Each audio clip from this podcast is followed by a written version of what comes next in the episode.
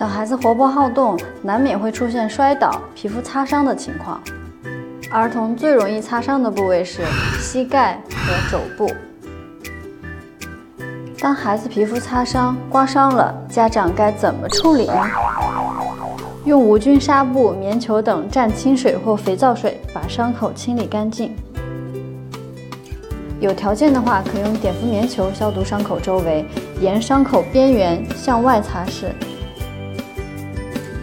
注意，不可将碘酒直接涂到伤口上，否则会引起强烈的刺痛。如果伤口有出血，需要用棉球压迫止血。若是轻微的擦伤，可不做包扎处理，让其自行愈合即可。如果伤口破损、出血不严重、创面小，可在消毒后止血后用创可贴贴住，或用无粘性的无菌绷带进行简单的包扎。注意不要扎得太紧。如果伤口的创面较大、擦伤严重、污物难以清理，家长应先给孩子按压止血，然后立即就医。